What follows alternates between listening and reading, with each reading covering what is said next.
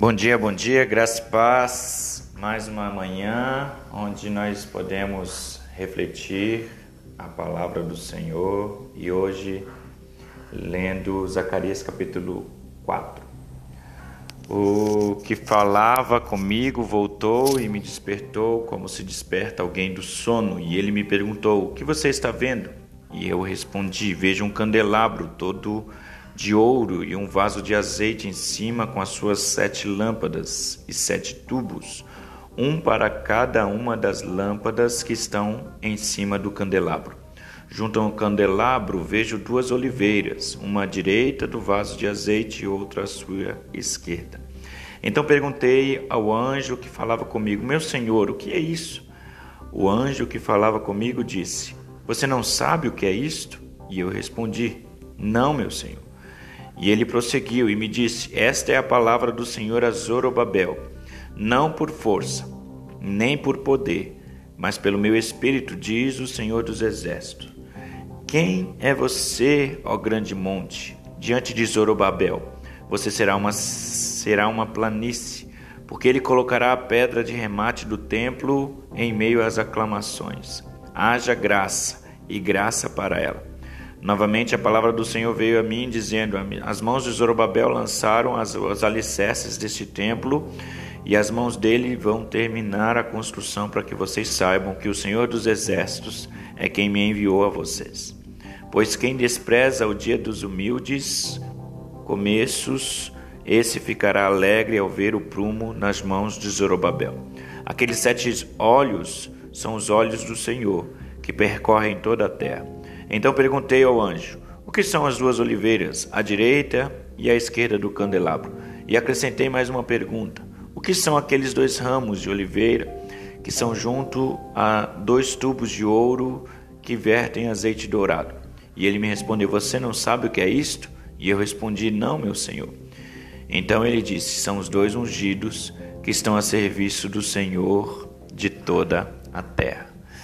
Continuando as nossas reflexões no livro de Zacarias e entrando aí na quinta visão que ele teve, né, no capítulo 4, nós estamos falando de um contexto de reconstrução de uma cidade, né? Nós estamos falando do tempo de Esdras, de Neemias, e o que nós vemos é que o Senhor, através de mais uma visão, mostra a Zacarias que essa reconstrução ela não iria acontecer de forma humana ela aconteceria, ela iria acontecer com aquilo que o Senhor diria para fazer. Deus está dizendo que a capacitação, que o poder viria dele, como nós vemos aí no versículo 6 e 7, nós vamos falar sobre isso daqui a pouco. É por meio da graça, é por meio da dependência dele, de forma plena, que as coisas acontecem na nossa vida. E, e ele faz isso conosco através dessa dependência, ele vai fazendo gerar em nós coisas preciosas. E é sobre isso que eu queria falar nesta manhã, através deste texto de Zacarias, capítulo 4. O que acontece em nós quando nós aprendemos a depender 100% dele? A primeira coisa que acontece em nós é que ele vai nos despertar. Versículo 1 nos apresenta o anjo falando com Moisés, como se estivesse sendo despertado, como diz aí, versículo 1: O anjo que falava comigo voltou e me despertou, como se desperta alguém do sono. Nós, às vezes, vivendo, vivemos um sono espiritual. Versículo, capítulo 5 de Efésios vai nos trazer o texto que fala que nós devemos nos despertar, nós que dormimos. Se nós formos lá para Mateus capítulo 24, na parábola das dez virgens, diz que todas as dez dormiram, né?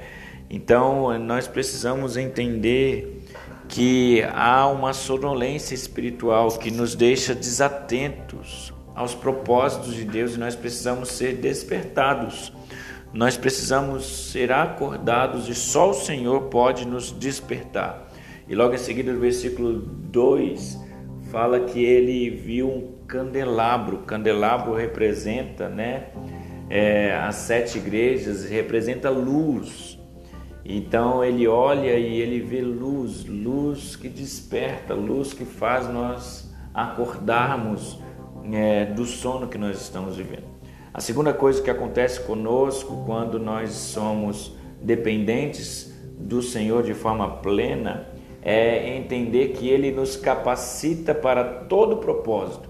Versículo 6 diz assim: E ele prosseguiu e me disse: Esta é a palavra do Senhor a Zorobabel, não por força, nem por poder, mas pelo meu espírito, diz o Senhor dos exércitos. Não são as nossas forças, não são os nossos recursos, não é o nosso conhecimento, é o Senhor quem nos capacita, é o Senhor quem nos ajuda para que nós possamos enfrentar os obstáculos que nos surgem, para que nós, com a capacidade que Ele nos dá, consigamos romper as dificuldades que nós enfrentamos. Versículo 7 fala: Quem é você, ó grande monte? Então, durante a nossa caminhada surgirão montes, surgirão dificuldades, surgirão problemas, e Ele é quem nos ajuda, Ele é quem nos capacita a enfrentar estes problemas. E a terceira e última coisa que nós entendemos baseado nesse texto, que a dependência causa em nós, é que nós aprendemos que podemos cooperar na obra e, ou com a obra do Senhor. Nós não só somos meros espectadores, nós não só fomos chamados para sermos salvos e esperarmos a volta de Cristo sem fazer nada. Não, nós somos não somente filhos, mas cooperantes, cooperadores. Versículo é, 11 em diante, ele começa a perguntar ao anjo sobre as duas oliveiras que estão um em cada lado do candelabro, os dois ramos de oliveiras, né?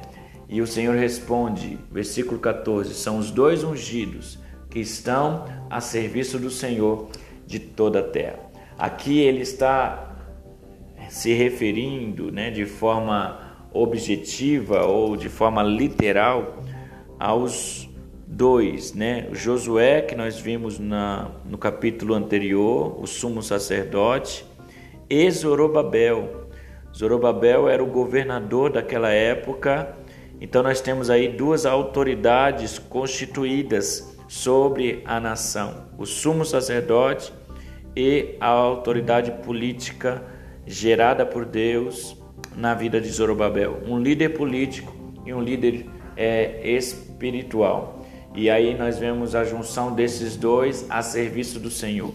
E hoje nós somos aqueles ao qual o Senhor chamou para e nos ungiu e nos capacitou e derramou sobre nós o teu Espírito Santo para que nós sejamos ou estejamos a serviço dele aqui na terra, como cooperadores dele então, se nós dependermos do Senhor de forma plena, Ele nos desperta, Ele nos capacita e com a capacitação do Espírito Santo, nós cooperamos para que a obra, para que a palavra de Deus se expanda sobre a terra.